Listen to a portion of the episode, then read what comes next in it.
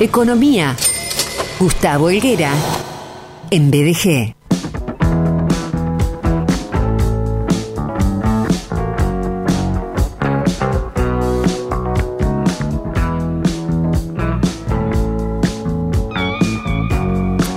Tenemos el informe económico de la semana a manos del licenciado Gustavo Elguera, como cada miércoles, y hoy llega con la respuesta, por ejemplo, a la pregunta, ¿qué está sucediendo en Brasil con sus resultados en materia de inflación? ¿Cuáles son las consecuencias de una economía que se ordena? Los beneficios de un Estado justo, los ganadores en esta etapa de la economía.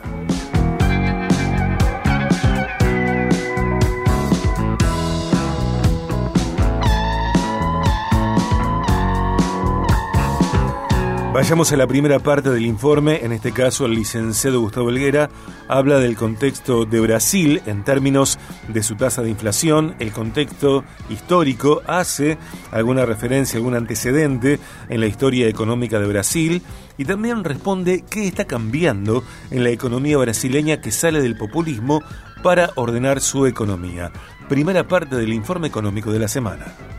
Hola Sergio, muy buenas tardes. Muy buen miércoles BDG. Como cada semana, gracias por esta oportunidad de compartir con ustedes algunas reflexiones sobre economía. En esta oportunidad, Sergio quería tratar el tema del cambio de la tendencia en la inflación en un país cercano como es Brasil. Brasil después de 42 años, Sergio, del año 1980, es que viene trayendo una inercia inflacionaria con similares características a lo que la Argentina está atravesando. Recordemos que en el transcurso del día de hoy y mañana seguramente van a ser eh, tema excluyente la tasa de inflación, que va, que va a rondar aproximadamente el 7%, estoy hablando del mes de julio, y se encamina la Argentina a los tres dígitos. Brasil, nuestro hermano latinoamericano, sudamericano, luego de 42 años, te decía, cambió esa tendencia porque logró, en el mes de julio, que la inflación no solamente sea neutra, sino que sea negativa. Técnicamente, Sergio, esto se llama deflación. Esto significa una desinflamación de los precios en el mercado.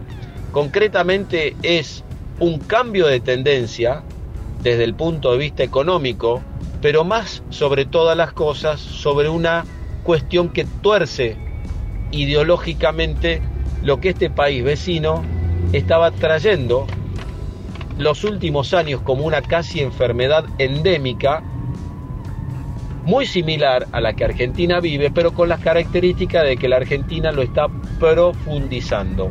Así que como primera parte de esto, Sergio, te quiero comentar de que Brasil cambió, rompió, cambió la tendencia definitiva. Por primera vez en 42 años tienen deflación.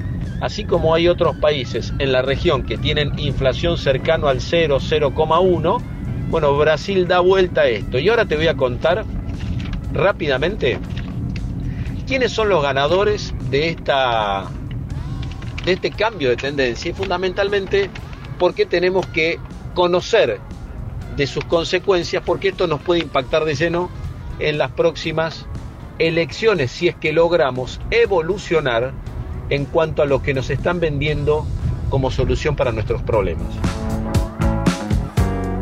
Él lo anticipa, cuáles son los contenidos del eh, segundo momento de este informe económico de la semana.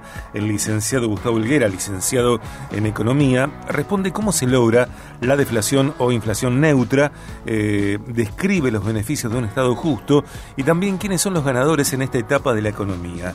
Y en el cierre del informe, después de ahí una... Eh, interrupción momentánea, eh, también va a presentar datos de la economía real. Escuchemos entonces eh, la segunda y la tercera y parte final de este informe económico de la semana en el que el licenciado Gustavo, el Gustavo Helguera traza un paralelo entre Argentina y Brasil desde eh, un paralelo económico entre Argentina y Brasil desde lo inflacionario. Continuando, Sergio, con la primera parte, te quiero comentar que la deflación o la inflación neutra se logra básicamente, y en el caso de Brasil en particular, porque se logra bajar el gasto público, es decir, las erogaciones que el Estado realiza para el sostenimiento y mantenimiento de su actividad. El hecho de bajar el gasto público, Sergio, le permite al Estado de Brasil generar lo que se llama técnicamente como un superávit fiscal. Concretamente el superávit significa que el Estado puede recaudar más dinero del que necesita.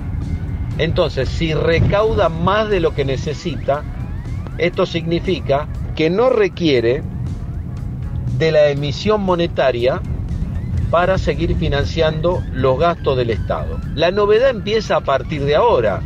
¿Por qué? Porque como consecuencia de no tener que emitir dinero para financiar los gastos del Estado, el presidente Bolsonaro logró y está logrando bajar los impuestos. Comenzó en el caso de los combustibles y va a seguir por el caso de las empresas. Baja los impuestos a las sociedades, a los combustibles.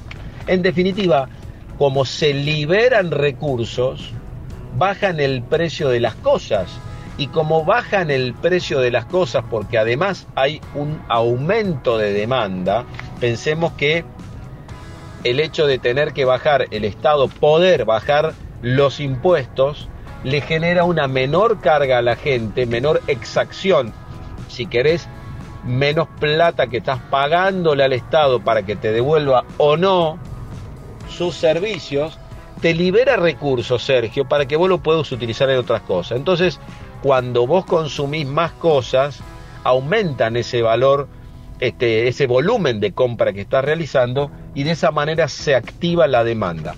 ¿Cuáles son las consecuencias de activar esa demanda, Sergio? Primero, es que esa demanda más grande, creciente, porque la gente puede consumir más y mejores productos, naturalmente empuja hacia arriba a la oferta. Si empuja hacia arriba la oferta, quiere decir que hay nuevas empresas que están entrando al mercado y que están pudiendo ofrecer los bienes y servicios que los nuevos este, consumidores tienen disponibilidad para gastar como hay más empresas, hay más producción.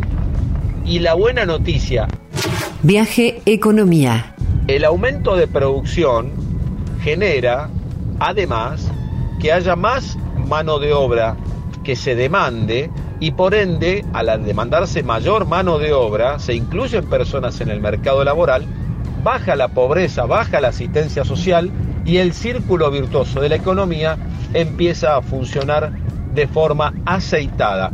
Como resultado de esto, Sergio, aumenta el consumo, aumenta la recaudación y lo más importante que el país tiene, aumenta la confianza en la moneda y por ende la inversión. Sergio, esto es dato de la economía real. Estos son no solamente cuestiones que hacen a la sanidad de un país, sino a la de toda su sociedad, que como en el caso de la Argentina, seguimos comprando la idea de que un Estado más grande implica más soluciones. Brasil nos está demostrando con esto, Sergio, que más Estado en Argentina es más pobreza, más indigencia, más planes y fundamentalmente menos presente y futuro. En Brasil, con estos datos te demuestro todo lo contrario. Menos Estado implica más trabajo, más recursos y futuro. Un fuerte abrazo. Economía. Gustavo Helguera.